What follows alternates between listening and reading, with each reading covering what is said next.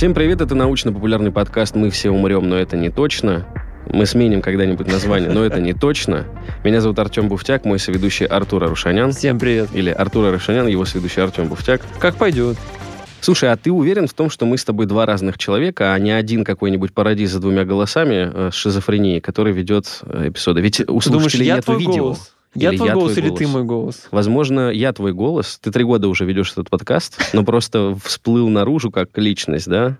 Только в прошлом году. Но тогда ты мне должен не нравиться. Голоса не любят своих хозяев. Я думаю, это зависит от того, кто из нас получает зарплату. Тогда ладно. В любом случае, сегодня мы, возможно, поговорим про шизофрению, точно поговорим про жир, липиды и мозг. На эти вопросы, надеюсь, нам ответит Мария Сетрова, биоинформатик, исследователь Центра нейробиологии и нейрореабилитации имени Владимира Зельмана, Сколтех. Здравствуйте, Мария. Добрый день. Здравствуйте. Почему вообще, когда поднимается тема шизофрении, используется слово липиды, жир? Как это связано? Мозг же, ну вот, насколько я помню, он там сахар любит, сладенькое, нужно шоколадки перед экзаменом кушать. Это же не жир, это углеводики. Но мы вот тоже любим шоколадки и сладенькое, состоим в основном из воды. Вот и с мозгом та же ерунда. Дело в том, что наш мозг — это второй по жирности орган в теле человека. То есть если из него убрать всю воду, взять сухой вес, то половина того, что останется, это жир. Мгм. И поэтому не может такого быть, что это какая-то случайность. Если чего-то где-то много, то, наверное, это важно. Мгм. Вот поэтому исследователи, мы в частности, как-то обратили внимание на то, что липиды бывают разные, на то, что в мозге их много. И даже если сравнивать представленность разных липидов в мозге и в других органах, оказывается, что их разнообразие гораздо больше именно в мозге. То есть А их ли- не только по количеству, но и по количеству видов и Мгм. разных типов их тоже больше. Что такое липид? Это на самом деле такое очень общее определение. Вот, если очень грубо, это вот вещества, которые не растворяются в воде. Вот, а- один из Мгм. типов веществ, которые Мгм. не растворяются в воде. Вот если брать строгое определение того, что такое липиды, оно там занимает полстраницы, страницу вот со всеми уточнениями. Глобально мы можем разделить липиды по типам, по их функции, наверное, на три основные категории, по тому, что они делают в мозге. Да и не только в мозге, на самом деле, в Мгм. теле в целом. Липиды, во-первых, служат нашим как бы энергетическим запасом. То есть вот отложение жира — это то, что мы храним на какой-то тяжелый период, когда нужно будет получить энергию изнутри, а не снаружи. Соответственно, вот есть липиды, которые упаковываются внутри клеток, хранятся как такое депо, такой внутренний, не знаю, погреб или холодильник. А мозг отдельно по себе откладывает запасы, или он потребляет те же самые запасы, вот откладывающиеся по телу? Да. То есть у него своя коморочка с липидами или общая как бы на все тело для всех органов? Тут есть тонкость. Мозг от всего тела, в частности кровотока, да, то есть остальной организм у нас снабжает кровоток. Мгм. Мозг от кровотока немножечко отделен. То есть есть то, что называется гематоэнцефалический барьер, страшным словом. Вот. По-английски, кстати, значительно проще. Называется просто blood-brain barrier. Как бы все очень просто. А, У нас гематоэнцефалический. И в принципе, это нужно для того, чтобы среда мозга, как очень важного да, Мгм. такого пункта управления, не была напрямую связана с кровью, чтобы, если что-то поменялось, там, не знаю, в уровне гормонов, еще чего-то, еще чего-то, не повлияло сразу же на мозг. Или, может быть, там, не знаю, вас змея укусила или еще что-то. Ну, как бы со змеей уже все плохо, но в, в целом, да, если вы что-то, не знаю, съели не то, чтобы оно не попало сразу в мозг, потому что мозг очень важный орган. При этом, конечно же, конечно же, мозг получает питательные вещества из крови, некоторые липиды получает также из крови. Вот. И Мгм. там есть несколько механизмов. Есть механизм пассивный, то есть некоторые липиды, если их много в крови, они потихонечку могут перетечь в мозг. И все равно это очень ограниченный транспорт. Некоторые липиды настолько важны, например, то, что называется полиненасыщенными жирными кислотами, то, что вот мы принимаем в таблетках, там, Мгм. омега-3, омега-6, мгм. В общем, некоторые из них настолько важны, что на границе вот этого гематоэнцефалического барьера есть специальные клеточные машинки, которые перетягивают из крови Мгм. именно эти молекулы. То есть вот они сидят на берегу кровотока, Мгм. отлавливают те самые, которые нужны, и затаскивают их в мозг. При этом заметная часть жира, из которого состоит мозг, синтезируется прямо в мозге. Например, холестерин. Вот тут как бы такая немножко контринтуитивная штука. Мы всегда слышим о том, что холестерин это что-то Вредное. вредное, страшное, опасное, что может поменяться уровень, и это вот как-то плохо, а потом выясняется, что холестерин бывает плохой, хороший. И это все не про мозг. Мгм. Суть в том, что холестерин, который вот мы называем хорошим, плохим, высокой, низкой плотности, по сути, на самом деле, липопротеины высокой, низкой плотности, да, то есть те, которые содержат холестерин и еще другие липиды, они, собственно, различаются вот именно по концентрации жира. Чем больше жира, тем ниже плотность, тем, Мгм. значит, они низкой плотности. Если у них больше белка, то вот они хорошие, у них плотность выше. При этом холестерин, которого в мозге тоже очень много, и он критически важен для поддержания стабильности мембран в мозге. Он входит, мне кажется, в состав всех клеточных мембран, то есть стенок, которые ограничивают каждую клетку от соседей. И большая часть синтезируется именно в мозге. Есть какой-то процент обмена между кровью и мозгом, именно для холестерина, но он прям очень скромненький. И это становится проблемой, например, при травме. Вот, то есть Мгм. нужно быстренько нарастить количество общем, нужных липидов, Мгм. которые были, и там даже если, не знаю, есть масло, то это не особенно повлияет на то, как быстро восстанавливается мозг. При этом есть еще периоды в жизни, когда липиды из пищи более напрямую как бы попадают в мозг. Например, период кормления грудью. У нас в центре мои коллеги делали исследования по сравнению состава грудного молока и мозга ну, новорожденных, которых вот кормят как раз этим грудным молоком. Вот, и оказывается, что, во-первых, оно видоспецифично, то есть у разных видов разные липиды Мгм. нужны, они соответствуют. И действительно, грудное молоко обогащено липидами, которые нужны вот для построения здорового И они проходят этот барьер проще, Сначала, получается. да, вот. Со временем барьер как бы созревает. Security такой, типа, проходите, Все, ребята. больше нельзя. Ну, в целом, да, мозг как бы зреет. Но в целом липиды используются для вот клеточных структур. Да, вот я говорила, что можно, можно разделить липиды Мгм. по их функциям. Вот такая одна важная функция — это энергетическая. Другая я думаю, основная функция, по которой мы знаем липиды из школы, да, вот если сказать кому-то, вот есть липидный бесслой, у кого-то возникнут эти вот вьетнамские флешбеки из школы, что это такие кружочки с ножками, вот, которые друг другу ножками э, строятся и образуют вот этот вот то, что называется липидный бислой, то есть, по сути, такой забор, который отделяет внутреннее пространство клетки, внутреннюю среду от внешней. И липиды, которые занимаются тем, что ограничивают значит, пространство клетки, они отличаются по структуре, конечно же, от тех, которые запасают энергию. Например, те, которые запасают энергию, им нужно напихать побольше жирных кислот туда. Мгм.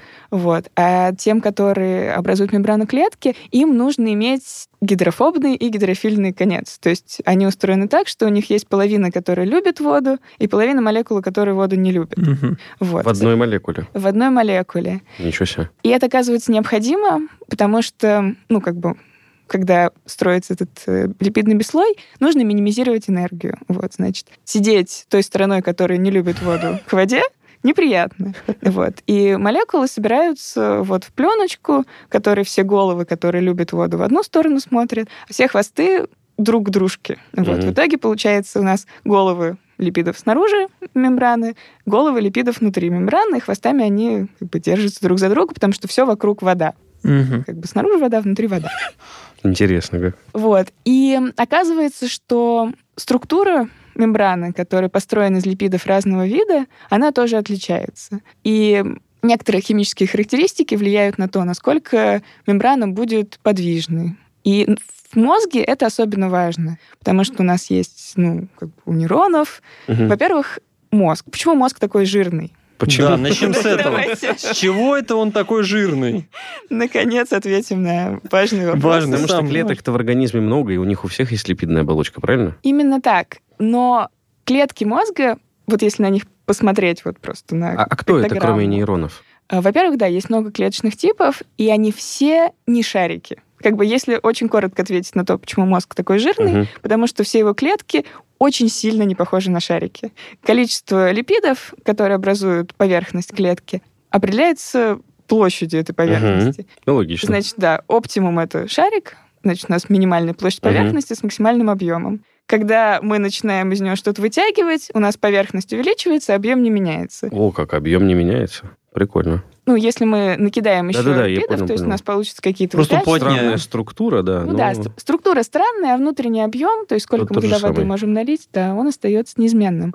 В итоге в мозге нейрон, он выглядит как звездочка. Ну, да? такой дотянется ко всем. Да-да-да. То есть у него есть дендриты, вот Мгм. эти вот много-много отростков. Есть аксоны, которые еще нужно тянуть через весь мозг из одного конца в другой. Есть клетки, которые прям называются звездные клетки, да, то есть астроциты, они буквально по названию, по описанию Мгм. так должны выглядеть. Вот, есть клетки, так называемые олигодендроциты, у которых функция производить как можно больше мембраны и накручивать на отростки нейронов. Ого. Это как у боксеров бинты на руках вот такие. Да, как изоляция. Вот, мне кажется, всегда, Слушайте, всегда круто. об этом говорят как про провод, который обмотан изолентой. Причем, то есть, передача потенциала действия по аксону, она ускоряется, если мы намотаем вот такие вот короткие промежутки вот этой вот липидной изоленты. То есть проводимость как бы увеличивается у этого Скоро- аксона. скоро- ну да, скорость передачи сигнала становится больше, если мы частично изолируем аксон.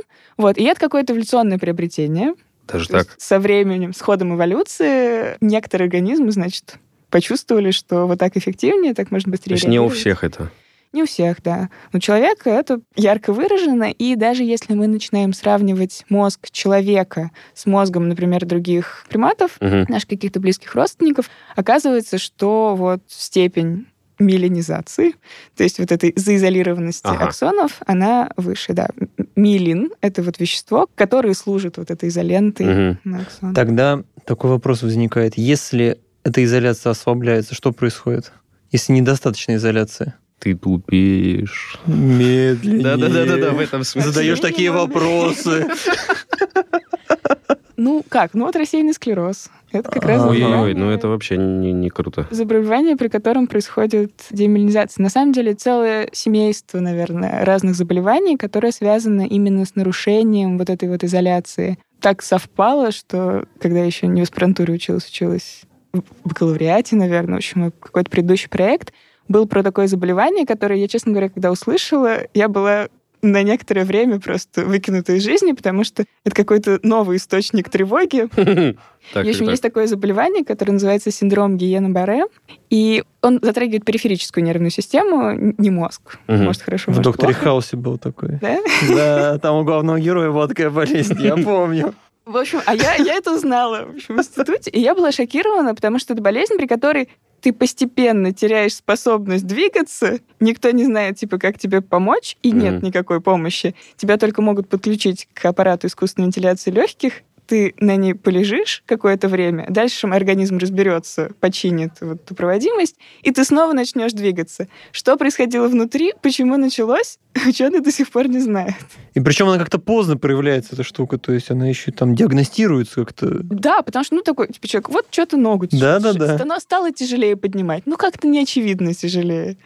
С этой Ну, фобией уже как 20 я лет живу. понимаю, вообще почти все, что с мозгом связано, оно такую проблему имеет, потому что очень медленно деградируют какие-то клетки или процессы. И получается, когда человек обращается с симптомом, уже Мгм. поздно пить боржоми, да? Да, в этом смысле мозг злую шутку с нами играет, потому что он немножко избыточен сам по себе. То есть в мозге многие функции реализованы по-разному многократно. И для того, чтобы, если один путь сломался, мы могли компенсировать за счет Мгм. чего-то другого. И в итоге, даже если много всего порушилось, пока последний держится, мы можем не узнать. А потом резко. Н- Нормальный резко по- пропадает. подход айтишника, в общем. Мозг эволюционировал, это как написание кода проекта. Типа, ребята, Работает, не костыли, костыли пишем. Вот похоже. Но у мозга получается целый набор костылей. То есть, как бы все равно в коде костыли, они вот на конкретную ситуацию, на конкретную А мозг на задачу. костылях просто да, стоит. да, да. А у мозга вот, вот в этом месте давай 10 сделаем на всякий случай. А почему вас напугало это заболевание-то? Вы говорите, я познакомилась с ним, и новая фобия. Потому что это может случиться ну, типа, буквально с кем угодно. Потому что никто не знает факторов. Ну, Вы сказали так позитивно, Наверное. полежал чуть-чуть, мозг там подлатал, намотал изоляции обратно. Закислился обратно. Нет, привет. ну, хорошо, я немножко спокойнее, потому что я знаю, что такое бывает. И если я вот начну что-то замечать, я... Надо просто подождать. Такая смысл, все равно никто не поможет. до аппарата искусственной вентиляции А, легких. и там А, ждать. вот оно что. и там ждать спокойно. Да-да-да, там же можно отдохнуть.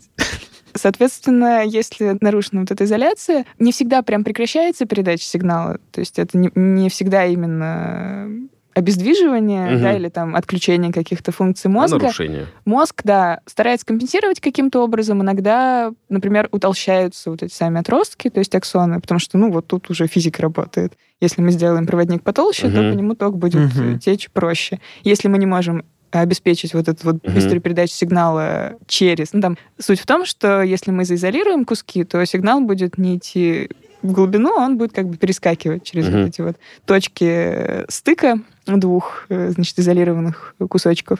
Если этот процесс невозможен, то организм такой, ну, давайте сделаем хотя бы аксон побольше, Мгм. чтобы, значит, как-то все-таки скомпенсировать.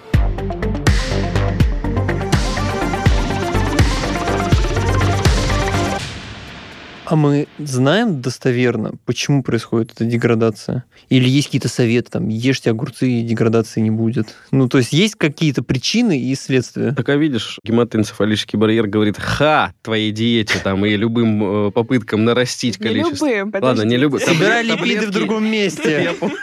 Делай укол жира в голову. Укол жира в голову. Сам Вот себе это- донор. Да, да, вот это очень хорошо. Будущее биохакинга. Боже, Так, и всё-таки- Не говорите людям, которые, значит, зарабатывают на этом деньги. А это начнется процедура, да? Да, укол жира Всё-таки, в если отвечать на вопрос Артура, то как можно помочь себе в случае... И почему происходит Да, деградация? но это происходит по-разному в разных заболеваниях. Мгм. Вот, то есть в некотором случае, ну вот, например, конкретно синдром Гиен-Барре, что-то происходит и накидывается собственная иммунная система. То есть там еще все хуже. Это Вот. аутоиммунное заболевание? Да, то есть она Господи. каким-то образом путает, в общем, свои клетки с чем-то чужим. Почему и как, Мгм. непонятно. Вот. В некоторых заболеваниях есть какая-то наследственная предрасположенность, то есть у нас, например, могут не совсем правильно работать белки, которые обеспечивают работу клеток, которые Мгм. производят вот эту оболочку. То есть оболочки в целом может быть меньше. И, пожалуй, это Ну, накопление ошибок Ну, за течение да, жизни то есть тоже. в течение жизни может что-то... То есть это либо рано или поздно настанет, либо что-то, какое-то событие Я, знаете, почему есть спросил? Просто есть, э, не буду называть марку, но есть такой сок в магазине, Мгм. и там в предупреждениях написано, при употреблении влияет на внимание и активность мозга.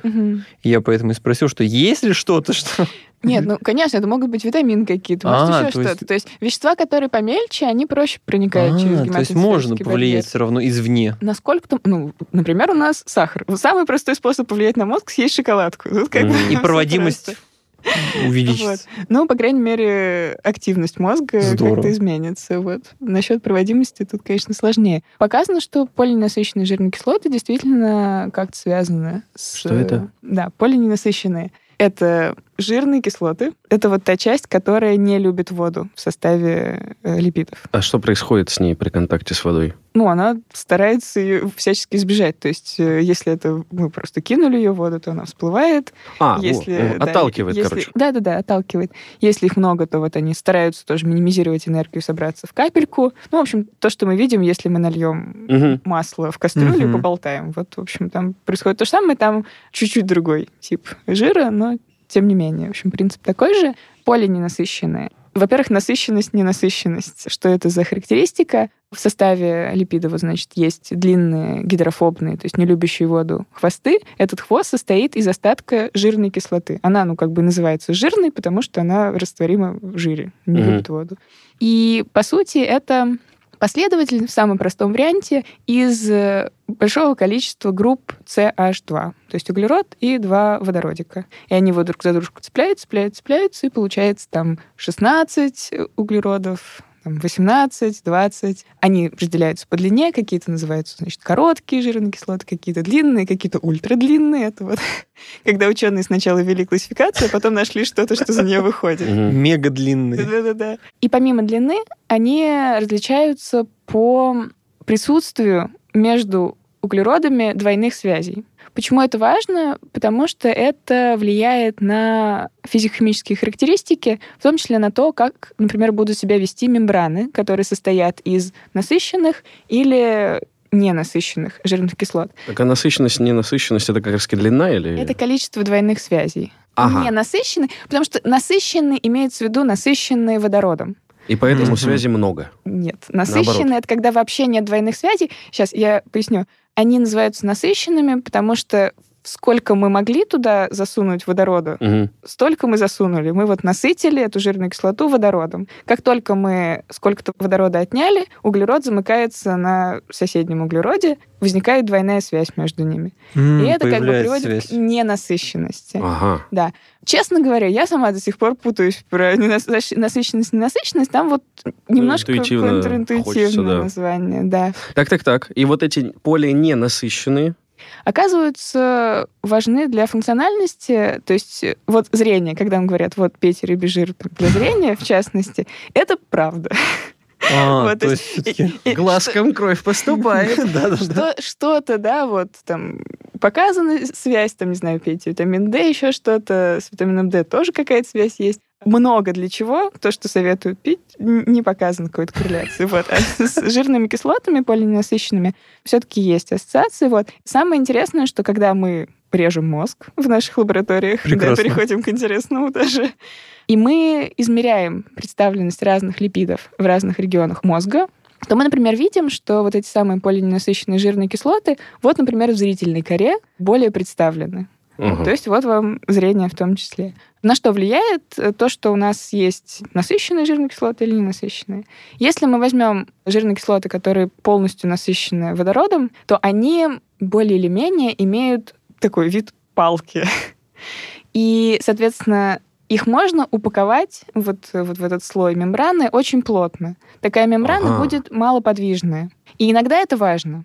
Например, вот такие вот плотная упаковка нужна как раз для э, вот мембран изоляции аксонов. Мгм. Там потому что важно, чтобы мы накрутили много, чтобы оно лежало плотненько, Мгм. чтобы оно хорошо изолировало. Для других частей клетки задача может быть совсем другая. Например, у нас есть отростки нейронов, дендриты, и они образуют синапсы, то есть места контакта с соседними нейронами. И в синапсе происходит очень много всего каждую секунду. В пределах секунды много-много раз. Мгм. И вот передача сигнала, она состоит в том, что один нейрон отщепляет от себя кусочек мембраны, выпускает Мгм. нейротрансмиттеры, а другой принимает их. Нейротрансмиттеры — какие-то вещества, которые должны сообщить о том, что один нейрон передал сигнал А у него другому. бесконечное количество этих кусочков мембраны? Нет, нет, ну то есть как это устроено? Внутри своей среды, в цитоплазме, нейрон подготавливает визикулу, то есть шарик из мембраны, который содержит нейротрансмиттеры. В пределах вот долей секунды нам нужно, чтобы внутри нейрона этот шарик подошел к краю мембраны, чтобы он слился с мембраной, чтобы мембрана открылась, а потом нужно лишнюю мембрану быстренько А. втянуть обратно, чтобы делать новые вот эти шарики. То есть Безотходное очень- производство. да. И нейротрансмиттеры, которые уже были выпущены, они тоже иногда используются повторно. В общем, как бы ничего не идет в утиль просто так. Какой кошмар. Я себе представлял просто, что там ток пошел, короче, от одного нейрона к другому. А там всё, шарики закрываются. Их Как- миллионы. Так он летит, это получается, какая у него скорость полета? Шарик не летит. Шарик подводится к краю... Да-да-да, вот он краю перешел к краю мембраны. И он сливается с этой Да, мембраной, такой. и его содержимое выплескивается наружу. А сам шарик становится частью мембраны. А наружу Это и вот, куда он дальше э, полетел? В синаптическую щель, в пространство между двумя нейронами. Не по дендриту они полетели, вот эти трансмиттеры. Они из дендрита. А, из дендрита. Да-да-да. Конец, самый-самый-самый конец дендрита Да-да-да. это вот э, синапс, то есть Ага. место, Контакта. место контакта. Но как бы оно место контакта немножко условно в том плане, что там все равно между ними пространство. Есть типы синаптических как. контактов, где клетки прям соприкасаются. Но более частые именно те, у которых все еще есть вот то, что называется Промежуток. синаптическая Ага. щель. Да, соответственно, наверное, это можно примерно так изобразить, как если бы мы пытались общаться с кем-то, кто сидит на той стороне, не знаю, реки или озера. И нам нужно что-то сообщить, и мы вот подносим какое-то ведро, с- Так, э, ну, с водой, в котором плавают, э, не знаю, кораблики. Записки. Да-да-да, кораблики синего цвета. И мы вот эти кораблики выплескиваем в озеро. Через какое-то время они достигают того края, а там вот, значит, стоят какие-то распознаватели корабликов синего цвета. И они такие, о, мы получили сигнал. Если мы отправим кораблики красного цвета, то эти такие, нет, это не наши. Слушайте, а какое может быть обоснование, ну, гипотетическое, что эволюционно именно такой способ Ох. оказался лучше, чем просто, ну, сделать контакт. Зачем оставлен зазор? То есть, как бы интуитивно, что, мол, нейрон заболел каким-нибудь сифилисом, и вот чтобы он не заразил. Но, наверное, сифилису плевать, он и так проскочит эту щель. То есть почему они все еще пользуются вот таким типом контакта, а не, как вы вот э, сказали, какие-то, допустим, клетки прям имеют физический контакт. Зачем? Да, вот клетки, которые имеют физический контакт, такие синапсы называются электрическими. Такие действительно существуют. У них просто разные функции. Даже в мозге человека есть и электрические синапсы тоже. Синапсы, которые полагаются на передачу нейротрансмиттеров, то есть с щелью, они дают больше гибкости. То есть, если у нас есть электрический синапс, Мгм. то у второй клетки фактически нет выбора. Ну вот ее соседка типа, возбудилась, она такая, ну я теперь тоже. А если у нас есть синаптическая щель, то, например, принимающая клетка, постсинаптическая, она может просто забрать со своей поверхности все рецепторы. Я заткнула уши, я ничего не слышу. Если даже предыдущий нейрон передал какой-то сигнал, входящая клетка просто его не получит, если не будет иметь рецепторов. То есть, если она поймет, что ее бомбят постоянно, сошла с ума соседка, то она может Отстань. сказать всего доброго. Буквально, да, например, так. Слушайте, круто. И, кроме того, если есть вот это пространство, туда может вмешиваться, вмешиваться еще какие-то клетки, да, то есть мы можем усиливать сигнал. Если у нас есть клетка, которая будет регулятором, то она в эту синаптическую щель выпустит вещества, которые, например, дольше держат рецепторы открытыми. Соответственно, при даже небольшом возбуждении, небольшой Мгм. передаче сигнала, постсинаптическая клетка будет долго, значит, от этого как-то страдать. Или наоборот, точно так же ингибировать, возбуждать. В общем, за счет того, что у нас есть вот это пространство для маневра буквально, Мгм. да, у нас есть много гибкости по модуляции сигнала. Знаете, я послушал, я теперь понимаю, почему мозг сравнивают с космосом. Ну, то есть реально какая-то структура, вот, ну, вроде все видно, а вроде ничего не понятно. Смешнее всего, что вот эти все крутые штуки, они э, это просто случайная мутация, которая осталась в популяции и, и прижилась. Да, да. И просто это у тебя в голове все. То есть это не кто-то сделал этот гениальный орган, думал, сидел так. Что еще сделать в мозге? Вот здесь рецепторы добавим, а вот если он тебя бесит, а ты отворачивайся. Эволюция прикольная штука. Вот. И я к чему, честно говоря, все говорила, что вот эта вот вся машинерия, что нам нужно выпустить, собрать, выпустить, собрать, она, понятно, завязана на подвижность мембраны в том числе. И если у нас будет мембрана из липидов, которые вот упакованы штабелями, Плотно. палочками, да, то мы никаких визикул не сделаем и нейротрансмиттеры не передадим. Соответственно, нам нужны липиды, которые будут делать подвижную, жидкую мембрану. Вот. И это как раз оказываются ненасыщенные жирные кислоты, потому что если у нас полностью насыщенная жирная кислота, то она прямая. Если мы Мгм. вводим двойную связь, то у нее как бы хвост оттопыривается под небольшим углом. И, ну, просто уже чисто как складывать, не знаю... Геометрия. Да-да-да, складывать что-нибудь. Спички и какие-нибудь там уголки. Да, в некотором смысле. Или если мы возьмем знаю, трубочки, вот у нас есть трубочки в упаковке, а потом дети поиграли, где-то погнули трубочки, и у вас уже в ту же коробку столько же трубочек Мгм. поместится, потому что они начнут Мгм. топорщиться. Вот. То же самое с мембраной, и это оказывается полезно. В общем, то, что мы не можем их плотно уложить, дает нам такую подвижную структуру, которая, вот, например, позволяет нам выпускать нейротрансмиттеры. Очень повезло. Очень.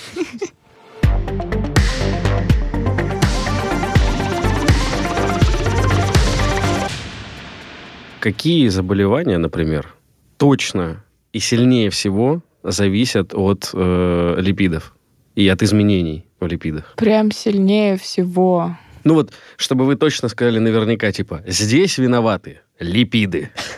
К сожалению, редко бывает, что прям вот только липиды виноваты, и все. Потому что, ну как, во-первых, липиды не закодированы в генах напрямую. Да, то есть у нас Мгм. О, э, в генах закодирована последовательность белка. Да-да-да. Ну, чтобы он собрался вообще, молекула вот эта, Да. да? Собралась молекула белка. Но если мы будем пристально читать, э, что у нас там написано в ДНК, мы никогда не поймем сразу же, как выглядят продукты метаболизма, в частности липиды, которые эти самые белки потом соберут. То есть в результате какого-то сложного взаимодействия ряда белков у нас получаются, в частности, липиды, да, то есть Мгм. какие-то продукты обмена. Поэтому если у нас что-то не так с липидами, то за этим точно стоит какой-то белок, который эти липиды произвел. Либо у нас нарушен путь, не знаю, удлинение, добавление вот этих CH2 групп. Мы не можем делать слишком длинные Нарастить вот эту длину, Да. да? Либо у нас не работает десатураза, то есть э, белок, который десатурирует, то есть делает ненасыщенными как Мгм. раз жирные кислоты. Вот. Сломался один путь, сломался другой, у нас происходит дисбаланс. И редко бывает, опять же, такое, что вот у нас один липид испортился, а все остальные в порядке. То есть там Мгм. очень сильно Взаимосвязь. завязан- да, очень сильно взаимосвязаны пути синтеза, деградации, перехода одного в другой. Поэтому почти никогда нельзя сказать, что вот тут точно сломалось и все. Однако есть заболевания, в том числе нервной системы, которые сами по себе достаточно заметны и значимы, поэтому их много изучают. Мгм. Вот. Например, болезнь Альцгеймера, которая, там, мне кажется, главная причина деменции. И Ну, Пос- спрос социальный есть. Много кто Абсолютно. болеет, все подвержены, и да, богатые, и бедные. все подвержены, да. И- Поэтому ее изучают чаще. Это я просто помню, что нам Филипп рассказывал. Мы его спрашивали, ну почему Альцгеймер это? И он такой, ну потому что вот всем Людей интересно. Да, лечить надо, Ну да. деньги платят. Так, вот, то есть болезнь Альцгеймера вы относите к Э, группе? Да, то есть э, изучают состав мозга с точки зрения липидов при Мгм. болезни Альцгеймера и видят, что есть изменения, в частности, и в липидоме тоже. Липидом — совокупность всех липидов. Мгм. Вот так же, как есть у нас геном, совокупность Мгм. всех генов, вот по аналогии есть липидом. По сути, мы как раз в лаборатории говорим, вот мы изучаем липидом мозга. Ну, потому что, как вы вначале самом сказали, их в мозге намного больше разновидностей, чем во всем теле, и там есть что... Но, как я понимаю, точно сказать нельзя, да? Липиды изменились под влиянием кого-то или все изменилось под влиянием липидов? Да, к сожалению, пока То есть вот, вот эту связь мы пока не можем, Пока да, вот увидеть? так. Особенно это одна из проблем. Почему так? Состоит в том, что мы изучаем постмортальный материал. М. То есть, э, чтобы посмотреть, что происходит в мозге, к сожалению, нужно, чтобы человек умер. Вот не то, чтобы прям нужно, э, вот, но... Но иначе не получить доступ к нему Да. Доктор, виде. скажите, что со мной? Как только вы умрете, мы разберемся. Так? э. Это, это вот прям такой, да, троллинг, который мы регулярно получаем, когда мы говорим, вот мы исследуем состав мозга.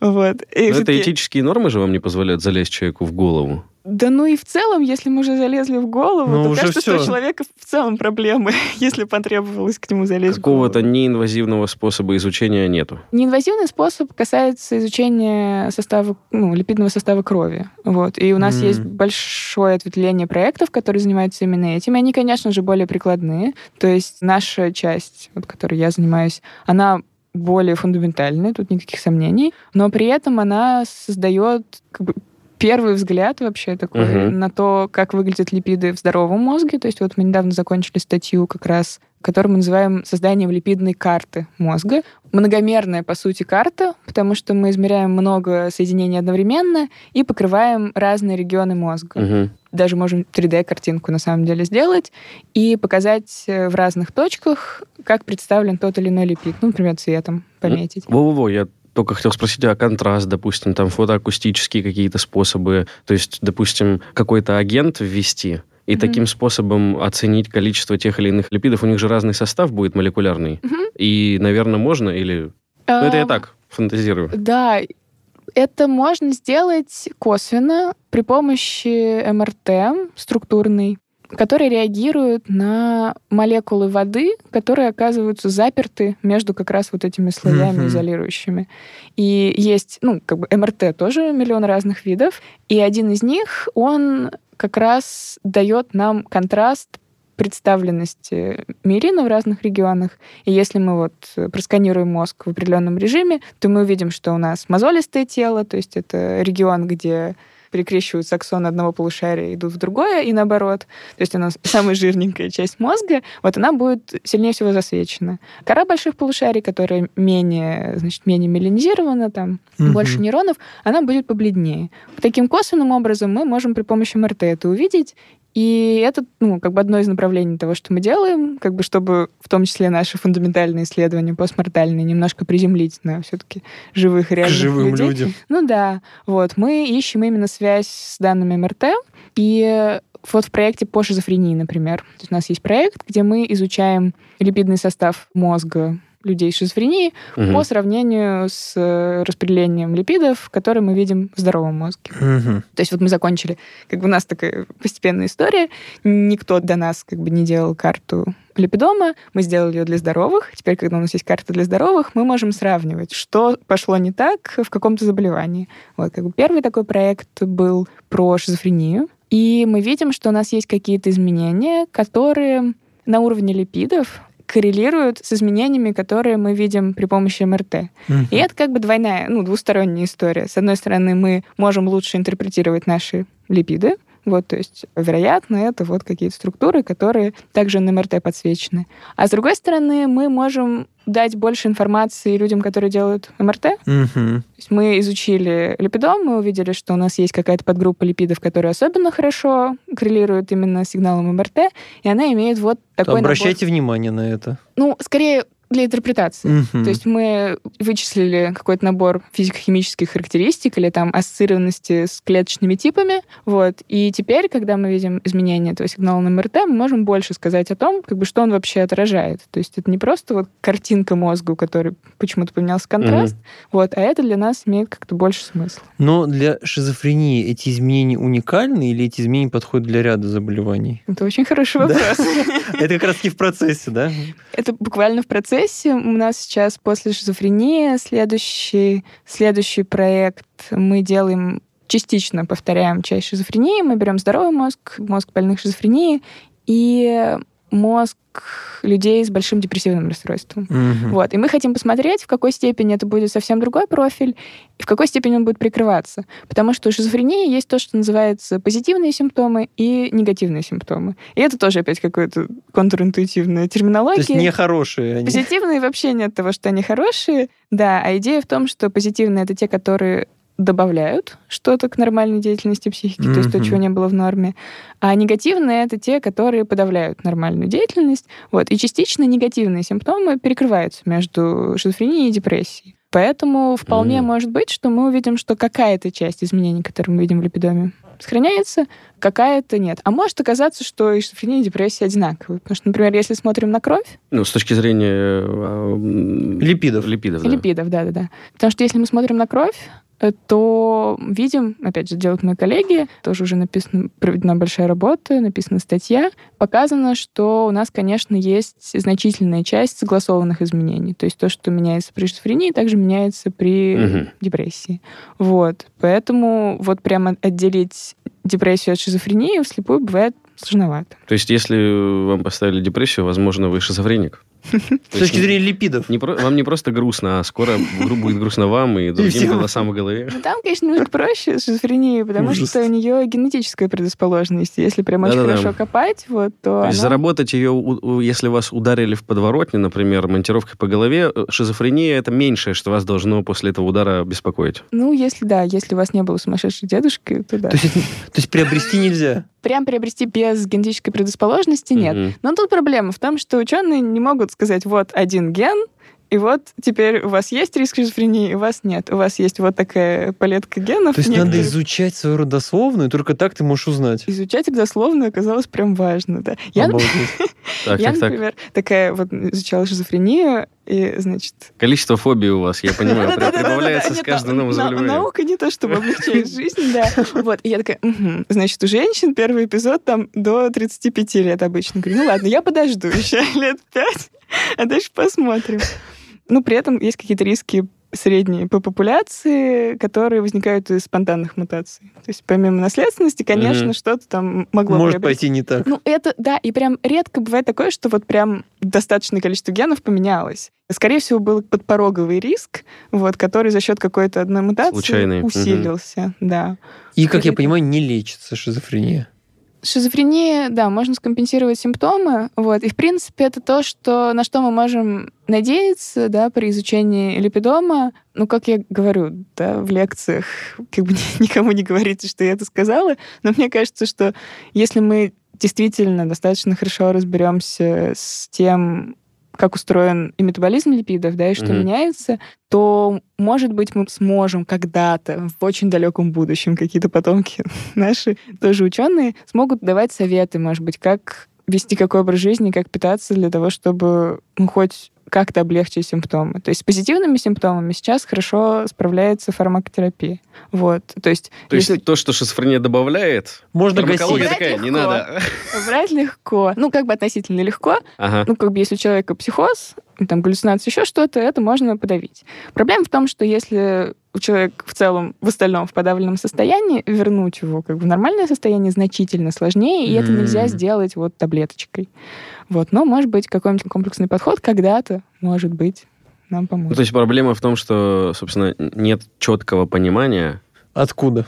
виновников Причины в этой, э, даже в геноме нельзя указать, что вот эти вот четыре белка, которые там синтезируют что-то или на что-то влияют, это они. Ну, там скорее сотни какие-то Ну да, да, какие-то да. сотни мест в геноме, которые повышают риск. И там при этом эффекты достаточно маленькие. То есть, ну, вот у вас здесь мутация, у вас еще там на полпроцентика Мгм. увеличился риск, и еще чуть-чуть, и еще чуть-чуть. И это То есть вот как комплексная вещь. Я, такая. я помню, где-то читал, что только Homo sapiens болеет шизофренией, или это неправда? Ну, мы так считаем, и мы не Вот, можем, всё-таки- мы не можем это опровергнуть. Да, тяжело сказать, есть у обезьяны голоса в Да, голове. да, да, да, да. Возьми, ведь правда. Буквально. Если мы хотим изучать шизофрению, ну, как бы как ученые поступают, мы не можем резать людей, мы можем резать мышей. Вот. Можно для ряда заболеваний сделать вот то, что называется мышиная модель. То есть, э, мыши, которые будут страдать от похожих симптомов. своему коту Барсику. Барсик, слышишь голос? все-таки, когда он смотрит в угол потолка куда-то, замирая, возможно,